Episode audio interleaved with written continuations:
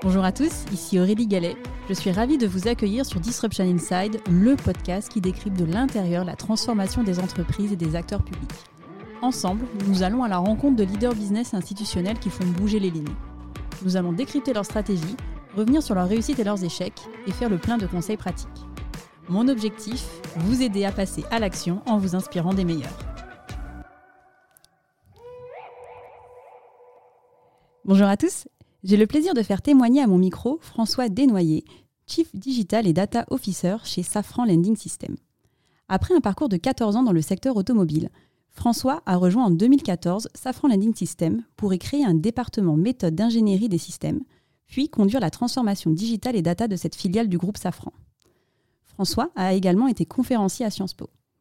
Il est aussi actuellement board member de la French Tech Corporate Community. Bonjour François. Bonjour Aurélie. Alors François, c'est un plaisir euh, d'être dans vos locaux à Vélizy. Pour commencer cet épisode, j'aimerais que vous reveniez peut-être sur une présentation du groupe Safran pour nos auditeurs. Bien sûr, avec plaisir. Donc Safran est un grand groupe industriel. Donc euh, il, est, euh, il a été créé en 2005. Donc le nom Safran est relativement jeune, mais c'est un groupe qui a un patrimoine historique très très très important parce qu'il regroupe des grands noms de l'aéronautique et c'est une histoire de fusion. Euh, donc, euh, Safran Landing Systems, par exemple, euh, avant de s'appeler Safran Landing Systems, s'appelait Messier Bugatti Doughty. et à l'échelle de Safran, bah, voilà, on retrouve Snecma, Hispano, Suiza, etc., etc. Donc Safran, c'est vraiment l'histoire de l'aéronautique. C'est un très gros équipementier. c'est le troisième mondial depuis l'acquisition de Zodiac récemment.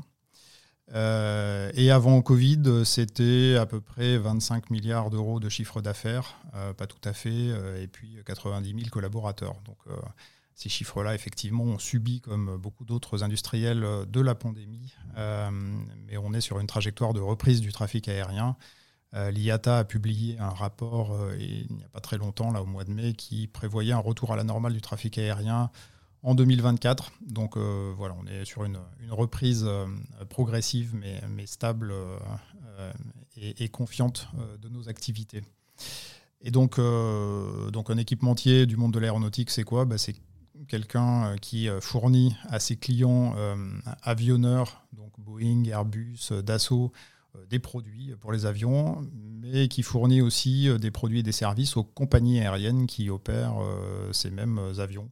Et donc nos revenus se partagent entre euh, des revenus euh, à destination de ces clients avionneurs, enfin euh, par, de ces clients avionneurs, et puis des revenus des compagnies aériennes qui opèrent nos produits et, pour lesquels on, fournit des services de maintenance dans la durée.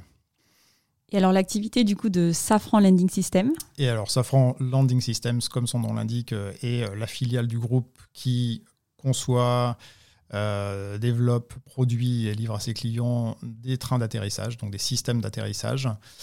Euh, pour des avions civils, pour des avions militaires, pour des hélicoptères euh, aussi.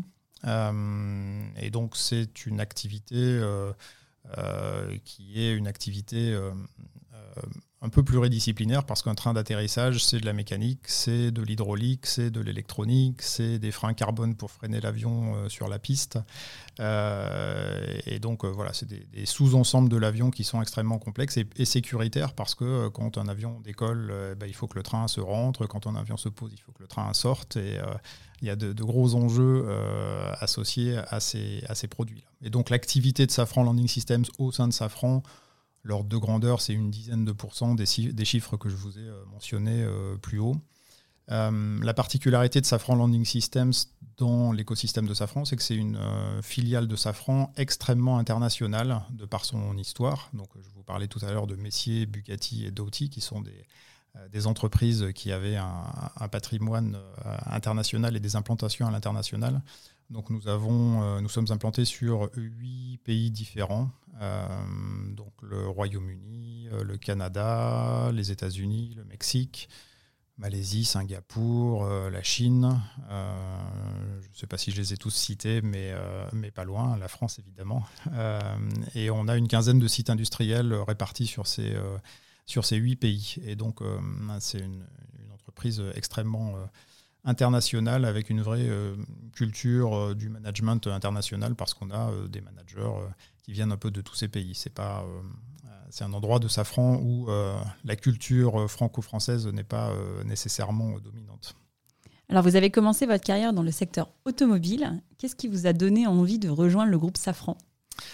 Alors c'est une opportunité. Euh, c'est euh, un jour mon téléphone a sonné, c'était un, chasseur de tête euh, qui m'appelait et il m'a appelé au bon moment parce qu'il m'a appelé à un moment donné où je commençais à avoir envie d'apprendre autre chose, de, découvrir un nouveau secteur industriel.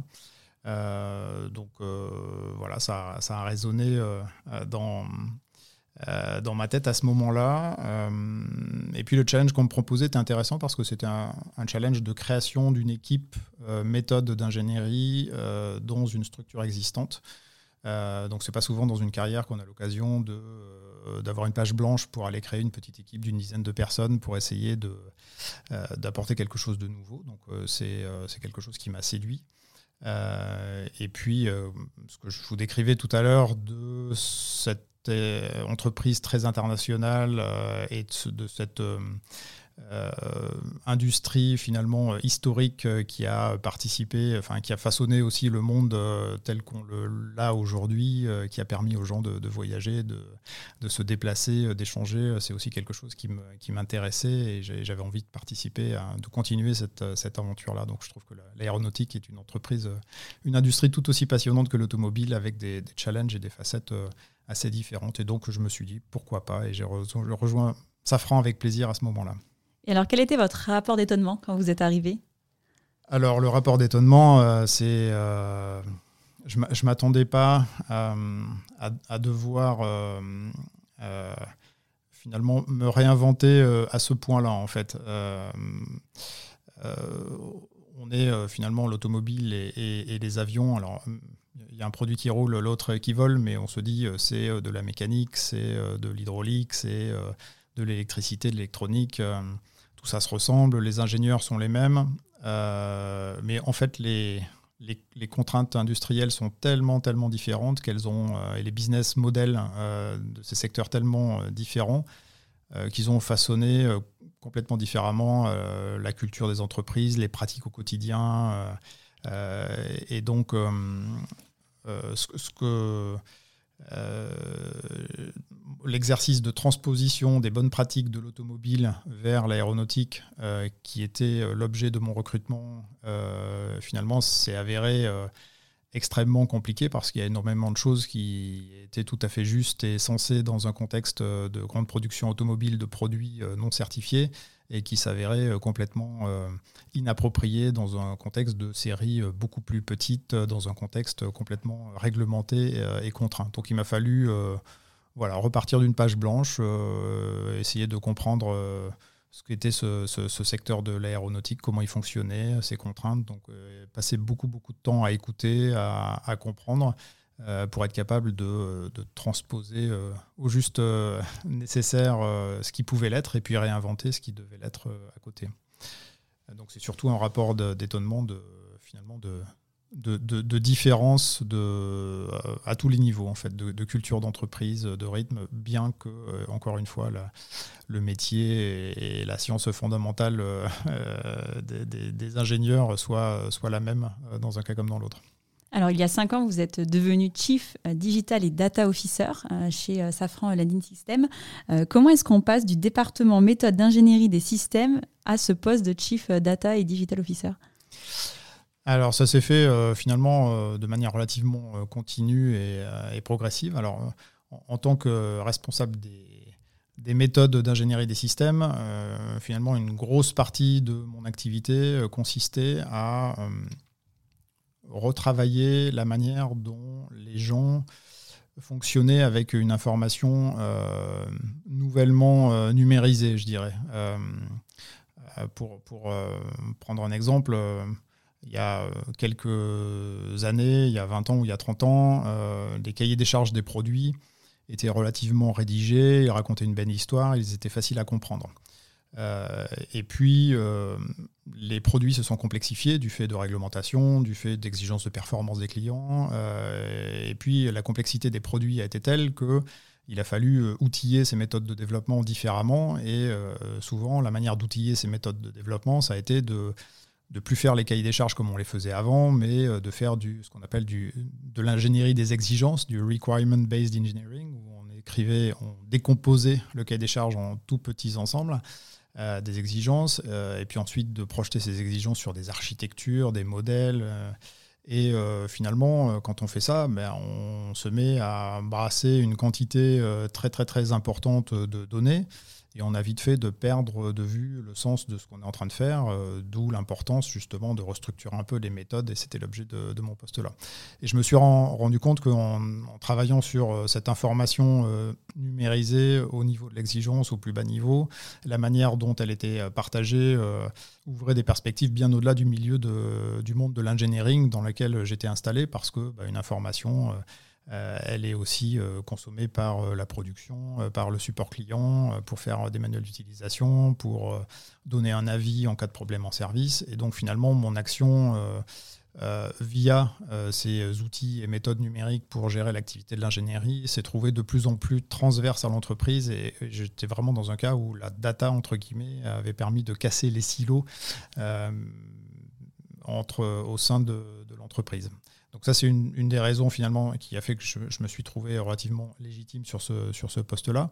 Et puis après, j'ai eu une raison plus personnelle, c'est que j'étais euh, complètement euh, euh, fasciné et passionné par la manière dont le numérique était en train d'accélérer le, la transformation de nos modes de fonctionnement collectifs euh, et puis notre manière euh, individuelle finalement de fonctionner euh, dans le monde d'aujourd'hui, enfin, l'accélération de tout un tas de, de dynamiques, la manière de, partager, de, de, collaborer. Et donc du coup je m'étais formé en parallèle de mon poste méthode à Sciences Po, qui était la première euh, école qui proposait un programme de formation sur le digital qui ne soit pas technique finalement, qui, soit, euh, qui mélange des sciences humaines, euh, de l'économie, du droit, etc. Et ça m'a donné, enfin j'ai trouvé ce traitement pluridisciplinaire du digital très juste, et ça correspondait aussi à un moment donné où j'avais envie d'élargir mon parcours, qui jusqu'à présent était, jusque-là était très très vertical technique, parce que j'avais tenu des postes très ingénierie. Et donc tout ça fait que je me suis trouvé au bon endroit, au bon moment pour proposer mes services à euh, l'entreprise qui se cherchait un discours autour de la transformation digitale et qui ne l'avait pas encore. Euh, donc il y a 5 ans ou 6 ans, on était sur euh, constater les effets dévastateurs de la désintermédiation par les GAFA des secteurs les plus dématérialisés de l'industrie, donc voilà l'édition, la musique, etc et euh, des tentatives de projection sur les secteurs industriels, euh, finalement, euh, encore un peu balbutiantes. Elon Musk n'avait pas encore complètement réussi avec SpaceX, avec Tesla, il n'avait pas encore bien bougé les lignes. Donc pas mal de défiance et d'incompréhension des industriels sur ce qui était en train de se passer.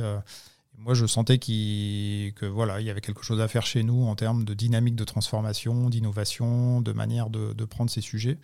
Ce qui a fait que j'ai proposer mes services à ce moment-là au comité de direction et au, PDG de l'époque de Safran Landing Systems en lui disant écoutez, voilà, je, je pense qu'il y a quelque chose sur lequel il faut qu'on réfléchisse parce qu'on a des problèmes de compétences qui se profilent à l'horizon, on a des problèmes de data qui se profilent à l'horizon, on a des enjeux de modernisation de notre système d'information. Et donc, euh, je, vous propose de, lancer notre dynamique de transformation digitale. Et alors, comment vous avez appréhendé votre prise de poste? Que c'était une création de poste, donc euh, avec du coup un certain nombre d'incertitudes. Euh, quelles ont été un peu vos premières décisions, premières actions que vous avez lancées il y a cinq ans en prenant ce poste? Alors la toute première, la toute première action, effectivement, donc j'ai eu la chance de pouvoir créer mon poste finalement dans l'entreprise, ce qui euh, ce, qui est, ce qui est aussi euh, ce qui est un privilège, effectivement. Euh, ma première action, ça a été effectivement de, de m'assurer du support du CEO de l'époque. Et donc, j'ai demandé un rendez-vous avec lui. je suis rentré dans son bureau, il m'avait accordé une heure et j'en suis ressorti trois heures et demie ou quatre heures après.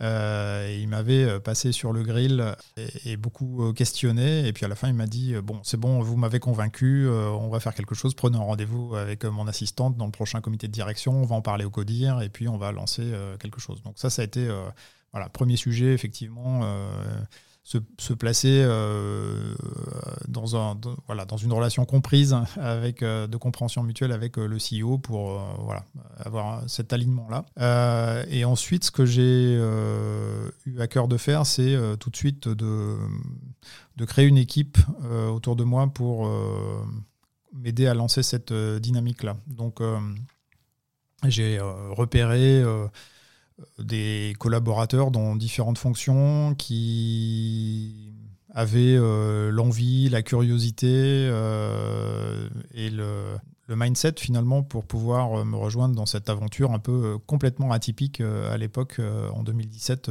chez Safran. Et j'ai regroupé autour de moi ce qu'on a appelé à l'époque notre Tiger Team. on était une petite dizaine de personnes, toutes fonctions, et dans laquelle j'avais eu à cœur de mettre... Euh, donne le ton en tous les cas. Les RH, les RH, la communication, une représentante de notre direction juridique.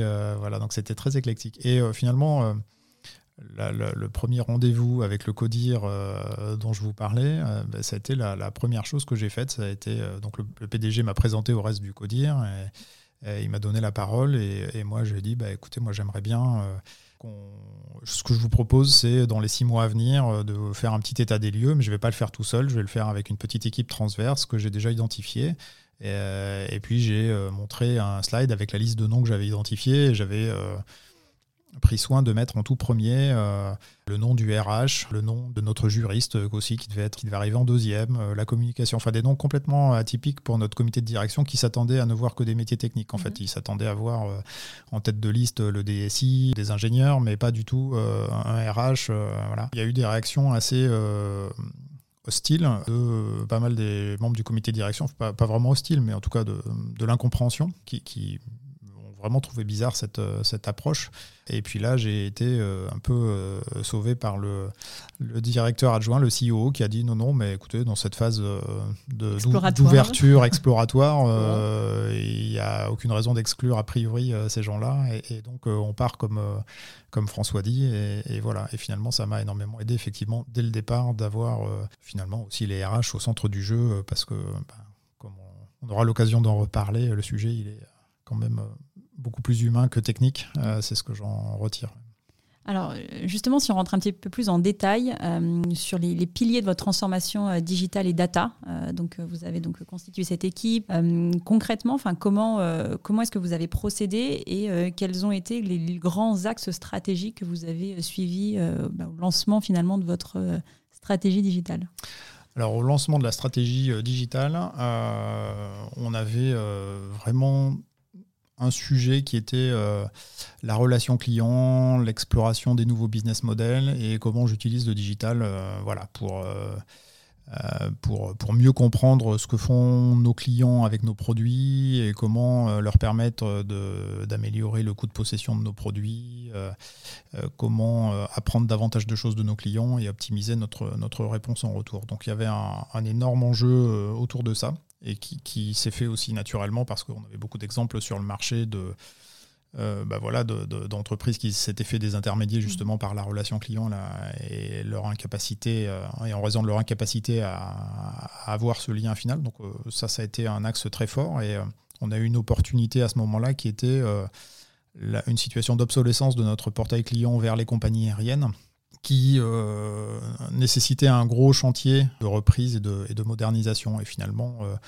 plutôt que de se lancer dans reproduire un ensemble de fonctionnalités quelque part du monde d'avant dans une nouvelle technologie, j'ai réussi à convaincre le comité de direction d'adopter d'autres méthodes pour faire cette refonte-là, notamment du design thinking, euh, de l'UX, de l'optimisation par rapport à des parcours clients d'utilisateurs de notre portail mieux identifiés que ce qu'on faisait par le passé. Et ça a été euh, une décision un peu fondatrice parce que c'était pas évident pour un comité de direction d'accepter l'idée euh, de lancer un projet qui fonctionnellement serait peut-être moins complet que le précédent, qui, enfin, qui donnerait un projet moins complet que le précédent, et euh, avec la promesse d'avoir euh, des fonctionnalités mieux utilisées, mieux ciblées, euh, mieux targetées. Et voilà, c'était contre-intuitif, contre nature pour pas mal de gens, et voilà, c'était une vraie satisfaction d'arriver à, cranter ça, à, et, à lancer ce, projet de, refonte de portail dans, la bonne direction.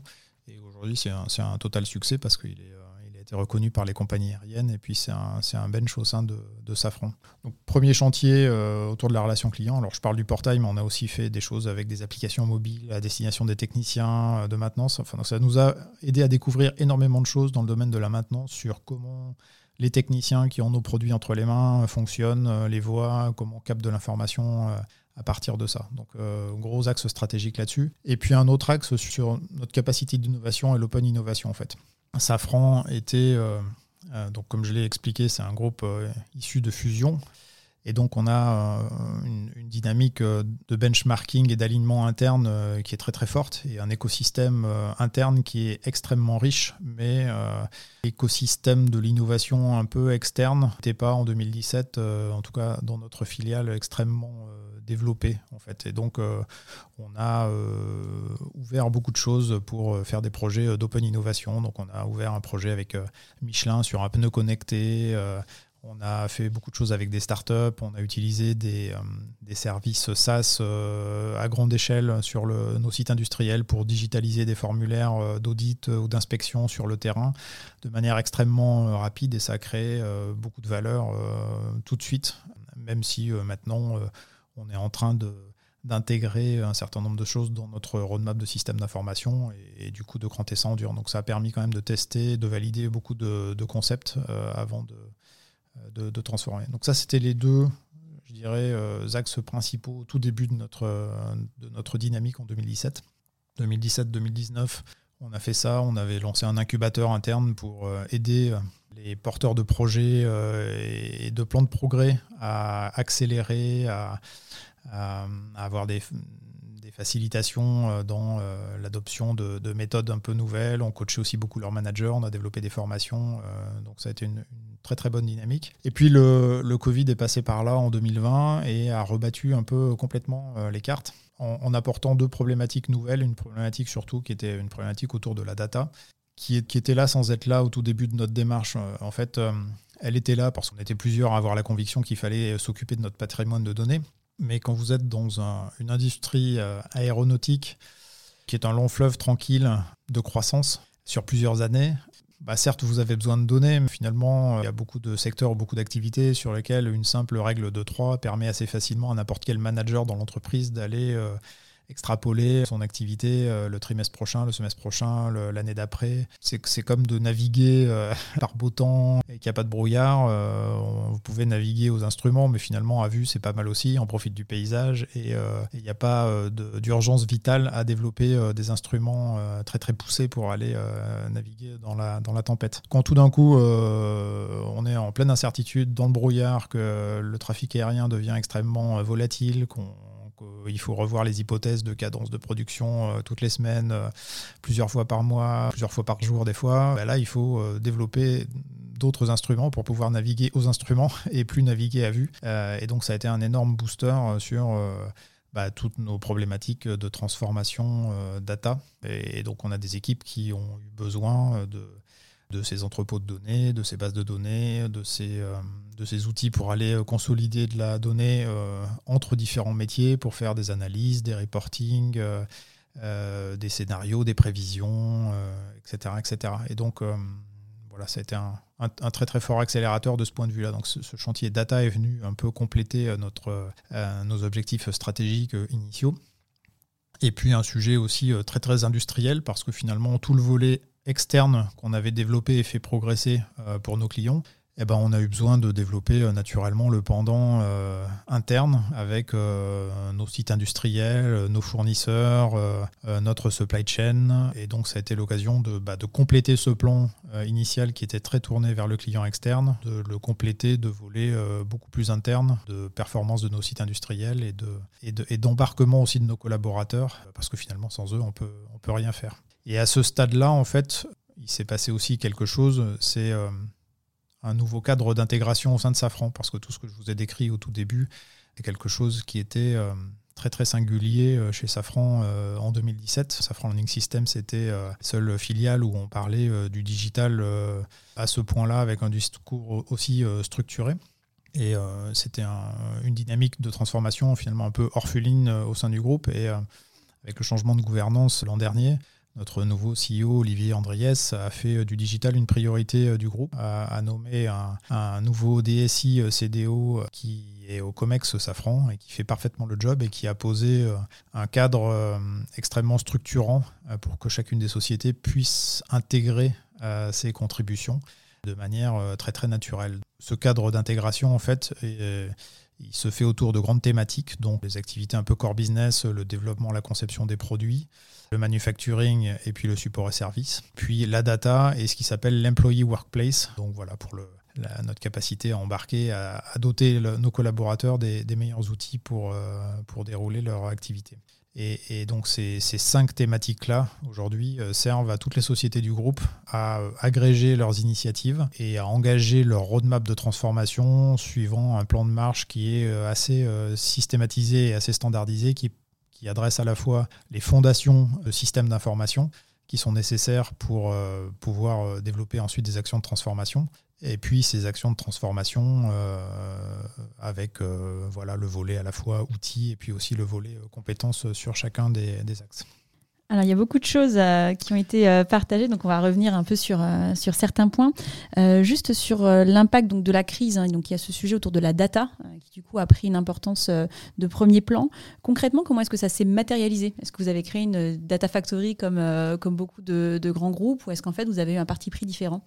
La création de notre Data Factory est en cours actuellement. On n'a pas euh, décidé de la créer tout de suite. On a plutôt euh, cherché à, mobiliser une communauté data un peu dans l'entreprise. Donc on a essayé de regarder euh, là où étaient les compétences, là où étaient les envies, là où étaient les projets de, formation. Beaucoup de personnes souhaitaient se, former. Donc on a essayé de, créer un peu une communauté, mais qui n'était pas localisée dans une équipe. Et puis on a essayé de faire travailler cette communauté à la résolution de problèmes business concret, euh, très très opérationnel. À l'époque, euh, en plein Covid, euh, voilà, créer un centre de compétences dédié sur la data, c'était très très compliqué, donc on n'en était absolument pas encore là. Donc l'objectif, voilà, c'était vraiment d'essayer de fédérer toutes les bonnes énergies pour se, serrer les coudes et essayer de trouver les meilleures solutions. Et donc maintenant, on est dans une phase clairement active de création de notre Digital Factory au sein et de notre Data Factory au sein de de la direction de l'informatique. Donc le choix qui a été fait, c'est pas d'en faire un, organe à part, mais vraiment d'intégrer ça dans notre DSI et de la faire fonctionner en bonne intelligence euh, avec les métiers. Et d'outiller cette, euh, cette data factory avec euh, des ressources cloud de meilleur niveau pour, pour, pour avoir les meilleurs outils en fait. C'est là qu'on trouve l'apport du groupe par rapport à ce qu'on pouvait faire en 2017 tout seul à l'échelle de la filiale. Sur le volet industriel, donc vous avez dit que finalement, c'est quelque chose aussi qui a émergé de manière beaucoup plus forte euh, dans le cadre de la crise sanitaire. Alors, j'étais assez surprise, hein, puisque finalement, c'est vrai qu'on s'attend, euh, quand on parle de, Safran, que finalement, ça soit un des piliers euh, principaux de votre transformation digitale bah, dès, 2000, dès 2017. Pourquoi est-ce que ce n'était pas un sujet en 2017 Pourquoi est-ce que c'est un sujet maintenant? Et concrètement, comment est-ce que ça se matérialise? Si vous pouvez prendre quelques exemples juste pour nous expliquer quels sont les enjeux industriels en fait qu'il y a derrière cette transformation digitale. On a un sujet euh, propre à, l'aéronautique euh, qui est euh, par rapport à l'automobile, si on revient par rapport au début de, mon parcours, qui est le, les cadences. on est dans l'automobile et qu'on produit 3000, 5000, 6000 véhicules par jour sur certains modèles, c'est pas la même chose que de produire 50, 60 à 320 par mois. voilà, donc on n'a pas les mêmes enjeux en termes d'automatisation et donc l'industrie aéronautique part de plus loin euh, euh, que l'automobile en termes euh, d'automatisation, de, déploiement de ces, de ces méthodes-là en usine, etc. Donc c'était évidemment un sujet auquel l'entreprise pensait, mais finalement, la désorganisation de la supply chain, les, variations du rythme dans les cadences de production, la baisse de la, de la cadence de production, enfin, tout ça a créé un contexte où il a fallu être beaucoup plus flexible et adaptable que ce qu'on l'était avant dans un monde finalement de séries relativement limitée sur des cadences qui n'étaient pas du tout celles d'autres secteurs. on avait évidemment des roadmaps de, de déploiement de, de, systèmes de plus en plus automatisés, mais mais pas forcément à ce stade-là des, roadmaps de, connexion de nos machines et de nos moyens industriels, par exemple, ce qui est le cas aujourd'hui. Aujourd'hui, on a un gros projet de connectivité euh, de nos machines pour ensuite exploiter euh, cette, euh, cette donnée industrielle. Alors, pour, pour optimiser plein de choses, hein, optimiser la consommation en énergie, la consommation matière, surveiller les process de fabrication, faire de la maintenance prédictive de ces moyens et donc là, on a énormément de choses à aller chercher, qu'il n'était pas critique d'aller chercher euh, il y a une dizaine d'années en fait. Est-ce qu'aujourd'hui, c'est euh, donc ces différents piliers, c'est des piliers qui sont communs à tout, aucun site industriel euh, que vous avez, ou est-ce qu'en fait il y a des spécificités, on va dire un poids du corps qui est mis plus sur, une dimension plutôt qu'une autre en fonction de la typologie des sites industriels dont vous disposez?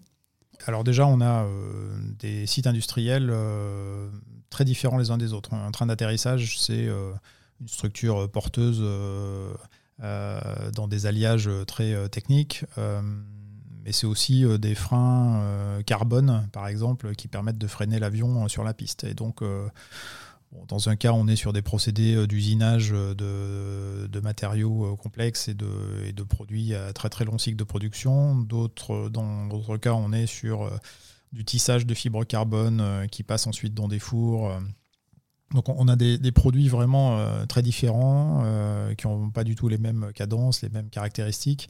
Et donc euh, forcément, bah, ça crée des, contextes industriels où les enjeux ne sont pas forcément tout à fait les mêmes. Et puis, comme je disais, une quinzaine de sites industriels, des histoires différentes, des maturités différentes, des écosystèmes locaux complètement différents.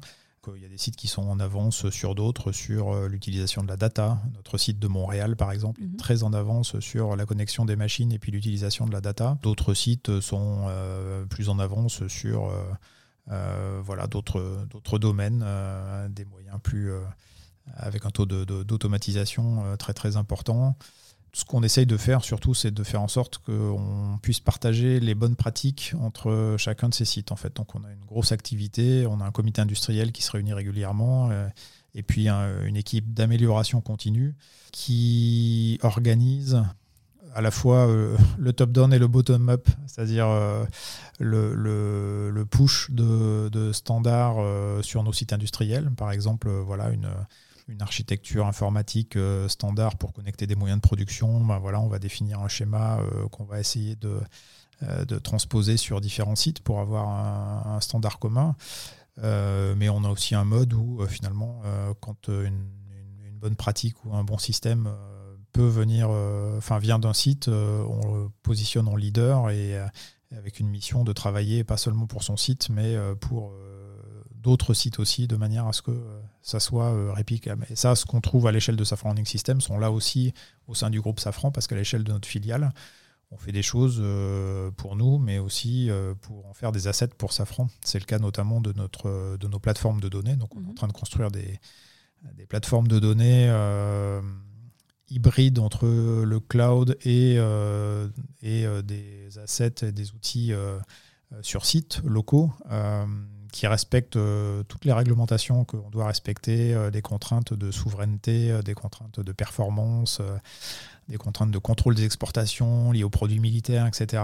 Et donc c'est notre société au sein de Safran est particulièrement intéressante pour ça parce qu'elle est, elle est, assez couvrante finalement de l'ensemble des problématiques qu'a le groupe et elle permet sur un terrain de jeu plus réduit de concevoir finalement ces nouvelles infrastructures de systèmes d'information dont on a besoin pour, pour demain. Donc on travaille à la fois pour nous et et en pilote pour le reste du groupe, en éclaireur. Alors vous le disiez tout à l'heure au tout début de l'épisode, euh, finalement la transformation euh, digitale c'est surtout de l'humain euh, et du coup de la capacité aussi à embarquer les collaborateurs dans, cette, dans cette dynamique. vous disiez aujourd'hui il, y, a un plan global qui est porté au niveau du groupe avec du coup une approche top-down et une approche bottom-up. Comment est-ce que vous, vous arrivez à insuffler justement cette dynamique de transformation au sein des équipes et notamment au plus près des équipes qui sont en particulier présentes sur les sites de production. Quelle est votre méthode? Ce qui nous a beaucoup aidé, c'est de pioché il y a quelques années. Alors à l'époque où on manquait un peu d'outils dans nos catalogues internes Safran, de piocher énormément de, services sur le marché en fait, des SaaS pour des activités finalement très peu concurrentielles, très peu spécifiques. je parlais tout à l'heure de de formulaires euh, d'audit, d'inspection, de, euh, de, de, de, tournée de maintenance des machines, de, de, 5S, des choses très traditionnelles. Bon, on a été chercher beaucoup de choses euh, sur le marché, des SaaS qu'on a déployés très rapidement et qu'on a mis entre les mains d'utilisateurs via des devices mobiles, des smartphones. Donc on a on a déployé un peu plus de smartphones sur le terrain euh, auprès des opérateurs que ce qu'il y avait euh, par le passé, un peu plus de, tablettes et, un peu plus de services sympas et faciles à utiliser. Et ça a été une, euh, finalement un pied à l'étrier très important, une première marche dans... c'était concret. c'était extrêmement concret, c'était facile à utiliser et c'était... Bah oui, le digital, c'est bien, ça me sert à quelque chose, ça m'aide et c'est pas et c'est pas une menace. Et donc ça a été quelque chose qui a été extrêmement positif et dynamique pour ouvrir un dialogue sur cette, euh, sur cette question-là. Ça a été très très embarquant. Et puis après, bah, quand on montre que finalement sur le terrain c'est concret, que les utilisateurs en font la promotion, euh, leurs managers en font la promotion, et puis finalement bah, tout, le monde est, tout le monde est content, tout le monde est convaincu, et, ensuite on peut construire après une stratégie autour de ça sur euh, comment intégrer ça dans le système d'information, comment intégrer ensuite toutes les contraintes. Mais euh, c'est beaucoup venu par l'usage et par la pratique en fait. Donc on a essayé de développer ça. Euh, le digital. Euh, on peut en parler pendant des heures, mais en fait. il y a aussi une culture du partage, une culture de faire soi-même. donc voilà, on a beaucoup travaillé là-dessus, faire, partager les bonnes pratiques et trouver des choses extrêmement concrètes, extrêmement faciles à, à mobiliser euh, sur le terrain, quitte à ce qu'elle soit jetable. Et donc, euh, donc, effectivement, on a fait beaucoup de choses jetables, et on, mais en l'assumant complètement. C'est-à-dire qu'il y a des choses, effectivement, qu'on ne voit plus du tout et qu'on faisait il y a, a 3-4 ans. Et ben c'est pas grave en fait, elles ont eu leur usage à un moment donné, euh, on est passé à autre chose, on a changé de solution, telle ou telle chose a intégré finalement la roadmap SAP et, ne, justifie plus l'utilisation de tel ou tel service du marché.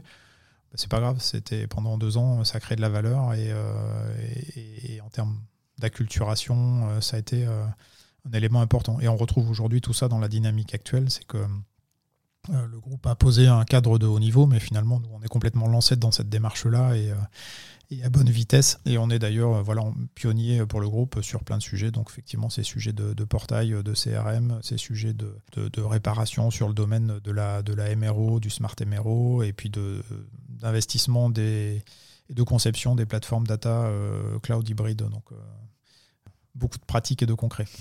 Alors, un de vos piliers, deuxième pilier que vous aviez euh, partagé euh, quand vous avez commencé à, présenter votre plan de transformation digitale euh, lors de votre prise de poste, c'était autour de l'open innovation et notamment le fait que vous êtes ouvert à votre écosystème.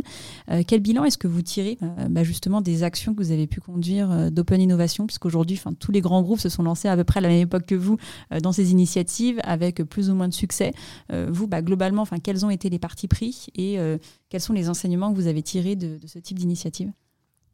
Le parti pris, ça a été euh, d'utiliser ça effectivement comme un outil euh, d'acculturation et de, dynamisation de notre démarche euh, d'innovation participative interne. Ça a été de gérer ça comme finalement un portefeuille d'investissement d'un VC, c'est-à-dire de fonctionner avec des enveloppes et de se dire voilà, on a X milliers ou X centaines de milliers d'euros par an pour faire un certain nombre de choses et on partage tous en avance euh, de phase le fait que cette enveloppe, par exemple, de 200 ou 300 000 euros euh, par an, elle va servir à subventionner euh, une cinquantaine ou une soixantaine de proof of concept ou d'expérimentation. Sur ces 50 ou 60, il y en a 40 qui vont pas marcher, il y en a 20 qui, il y en a 10 qui vont marcher bof bof, mais sans plus, et puis il y en a 4 ou 5 qui vont être des pépites et puis qui vont permettre de faire des vraies avancées. Et c'est euh, exactement ce qui s'est passé en fait. Euh, donc on a eu euh, des choses qui n'ont absolument pas marché, mais du coup ça a permis d'apporter des réponses aussi. Enfin, le fait de dire ça marche pas, ça a été aussi une réponse qui était attendue. C'est-à-dire que le métier qui faisait la queue depuis euh, dix 10 ans devant la direction informatique avec euh, un projet euh, tout petit et on lui disait systématiquement t'as pas de budget, voilà. Bah, finalement, avec ce système-là, on a pu dégager quelques crédits, des fois très modestes, hein, de 3 000 euros, 5 000 euros pour aller tester un truc. et puis finalement, bah, tout le monde était content. la personne a eu son chèque, a fait son idée, on a montré que ça marchait pas, on est passé à autre chose et, puis on en est resté là. Et, ça a permis d'éliminer aussi beaucoup de, de frustration comme ça. Donc il y a des choses qui ont, à l'inverse, très bien marché parce que euh, bah voilà, on a sur ces audits, euh, ces formulaires en ligne, c'est la première fois qu'on réussissait à, déployer un même système de, pour outiller nos inspections sur euh, tous nos sites industriels dans le même timing en moins de, en moins de six mois. Donc on n'avait jamais fait des déploiements aussi rapides. Et euh, ça a permis de, complètement euh, définir euh, la manière dont ça ensuite devait s'intégrer à notre système d'information. Et, on est en train d'industrialiser un certain nombre de choses en ce moment. Donc ça a été très bénéfique. En termes de résultats, ça a vraiment voilà, été la, la logique VC, startup. J'ai un grand nombre de choses. Je sais qu'il y en a qui foire, mais je sais aussi que j'ai des pépites dans mon portefeuille d'initiatives. Ce qui a extrêmement bien marché aussi dans cette logique Open Innovation, c'est euh, les Learning Expeditions. Mhm.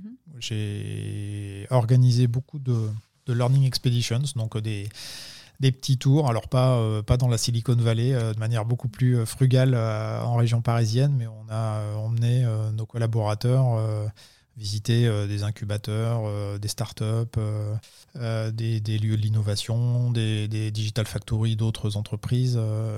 et j'ai fait ça aussi pour mon, comité de direction en fait déjà en 2017. donc on avait été voir Renault Digital à l'époque. On avait été voir eBionex, qui est un incubateur dans le domaine de la santé du côté de Bastille, plusieurs startups. Et donc ces visites à l'extérieur, elles ont apporté un vent de fraîcheur incroyable et beaucoup de gens étaient très très très content de, de ces opportunités, de, voilà, de voir ce qui se fait ailleurs, de pouvoir s'en inspirer. Euh, et donc euh, très très euh, positif en termes de, dynamique, de transformation. Juste pour revenir sur votre, la partie VC, donc Corporate Venture, est-ce qu'en fait vous avez pris des participations dans ces, dans ces structures ou en fait vous les avez accompagné dans le cadre de projets qui se mettaient un peu au service euh, de Safran en mode POC euh, pour voir si globalement euh, bah, les solutions qui étaient proposées pouvaient répondre à, vos besoins. Alors, dans le cadre de notre démarche Safran Learning System, c'est plutôt la deuxième. par contre, on a ce qui s'appelle Safran Corporate Venture, qui est une équipe dédiée, qui a un deal flow très important et qui vise à aller sourcer des startups pour aller lever des verrous technologiques sur des roadmaps technologiques euh, dont on a besoin pour le, développement de nos produits et puis les grands enjeux euh, à venir. Donc, euh, on fonctionnait en, dialogue avec cette équipe de Safran Corporate, Venture qui voyait passer des entreprises et puis qui décidait d'investir dans certaines d'entre elles.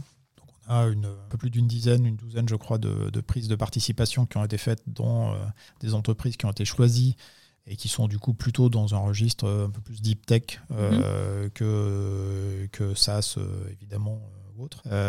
mais par contre, toute une partie des, des startups qui étaient vues par cette équipe d'investissement, finalement, bon, partageaient un petit peu le même vivier. Et puis moi, là-dedans, j'allais chercher des pépites qui pouvaient nous aider à aller euh, déverrouiller des choses sur le terrain, mais dans une logique euh, d'achat de services et pas du tout dans une logique d'investissement. Et puis on avait des projets un peu hybrides. Je parlais euh, du, projet de avec Michelin tout à l'heure, qui était un projet de co-innovation pour le coup, où là on était dans un, projet d'exploration commun.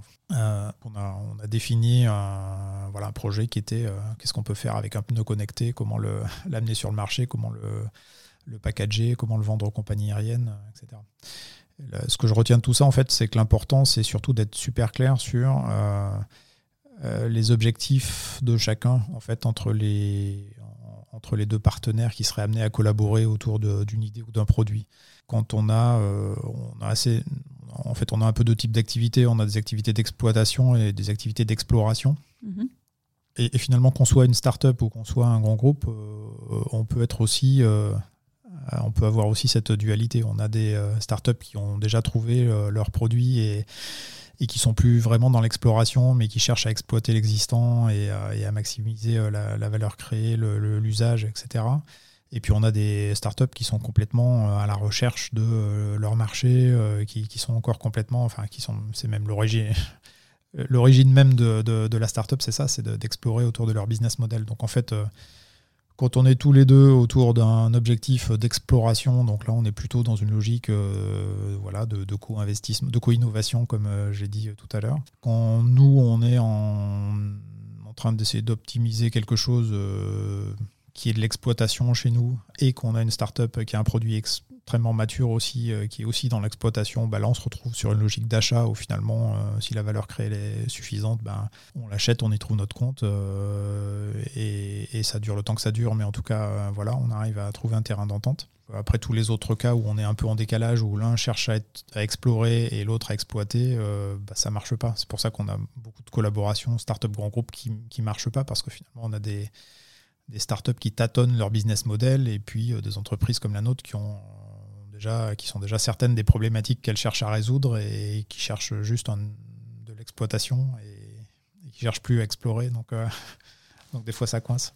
Vous avez pris vos fonctions il y a cinq ans. De quoi êtes-vous le plus fier? Ce dont je suis le plus fier, c'est les, les, petites victoires en fait. J'ai un collègue qui, euh, s'investit beaucoup dans, euh, auprès de la jeunesse pour euh, donner des cours de technologie, euh, présenter nos activités, en espérant susciter des vocations pour des carrières d'ingénieurs, y compris chez des jeunes voilà, qui sont issus de milieux qui, où ils n'ont pas baigné dans un environnement familial qui les, poussait à faire ce type d'études. Et, et il me dit ben, à chaque fois, en fait, voilà, quand je fais ces interventions-là, euh, si à la fin euh, j'ai une personne, euh, j'ai un, gamin ou un étudiant qui a été convaincu et qui a envie de faire ce choix-là, bah, j'ai gagné ma journée, je suis super heureux parce que voilà, j'aurais servi à quelque chose et j'aurais convaincu quelqu'un et voilà, j'aurais donné les clés à quelqu'un.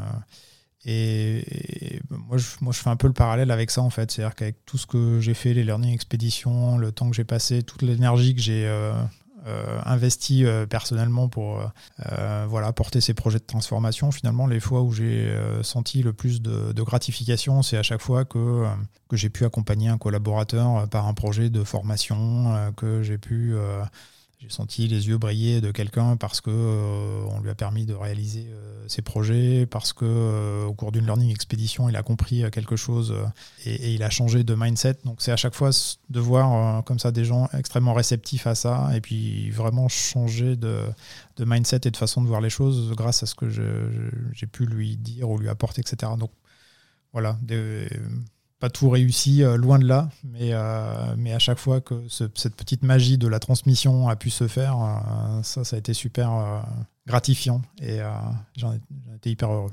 Et quels sont les challenges qui sont devant vous dans les deux prochaines années? Les challenges, on a un challenge euh, bah, comme toutes les entreprises évidemment sur le, système d'information avec euh, euh, la cyber, la gestion d'obsolescence, etc.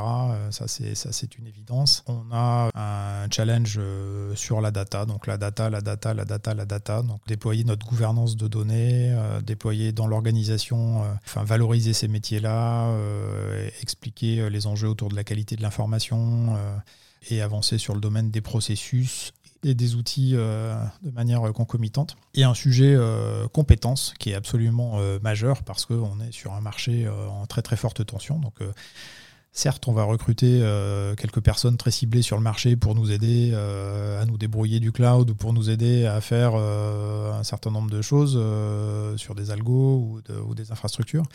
Mais euh, le gros de nos enjeux, ça va surtout être de, faire monter euh, l'ensemble de nos collaborateurs euh, en compétences sur tous ces sujets, accompagner des, projets de formation, de reconversion, et accepter l'idée aussi que finalement dans une entreprise, les parcours de carrière où on passe toute sa vie dans la même entreprise, c'est terminé, et qu'on va avoir des gens qui vont rester un moment chez Safran, qui vont partir, qui vont revenir, et, donc d'être dans une très grande dynamique d'intégration de, de, ces talents et de ces compétences pour pouvoir faire contribuer au mieux euh, au développement de, l'entreprise et être, euh, changer pas mal de choses de ce point de vue-là.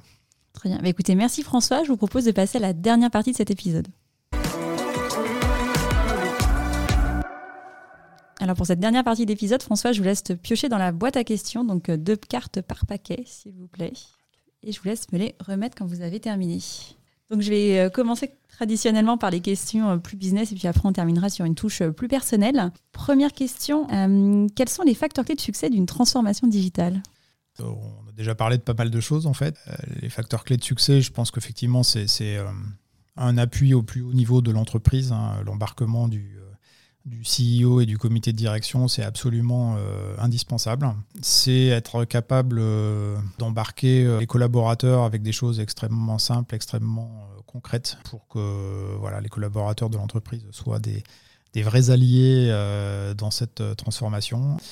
Et ensuite, c'est, je pense, reconnaître que la transformation digitale, c'est, euh, elle est juste quand elle euh, traduit euh, aussi la singularité de, l'entreprise. Il n'y a, pas de recette magique transposable à toutes les entreprises. En fait, chaque entreprise a sa propre culture et le digital peut permettre de tout faire. Et donc là où c'est juste, c'est en fait quand, on fait du digital juste par rapport à la culture de l'entreprise, la manière de fonctionner. Voilà. Quand c'est réussi, c'est quand on arrive à faire à faire ça, en fait, à faire quelque chose de juste par rapport à son ADN et qu'on arrive à intégrer des, nouveaux bouts de cet ADN digital dans son, dans son ADN euh, historique pour le modifier petit à petit.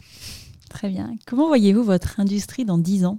Écoutez, euh, je la vois euh, toujours contribuer aux échanges entre les personnes, entre les peuples comme elle le fait aujourd'hui, parce que finalement, l'industrie de l'aéronautique a, a, apporté énormément euh, voilà, au, développement de, la, de la, mondialisation. Et, je la vois, euh, bah, je la vois consciente de sa responsabilité euh, environnementale aussi, parce qu'on a, on a ce sujet de, voilà, de verdir progressivement notre activité. Et on a pour ça tous les les plans de recherche et développement qui nous permettent d'aller vers une aviation euh, de plus en plus euh, décarbonée. Donc je la vois à la fois toujours aussi importante euh, dans les échanges entre les hommes et toujours plus responsable et consciente de son impact environnemental et, désireuse de, de proposer des solutions pour les problèmes qu'on doit résoudre tous collectivement.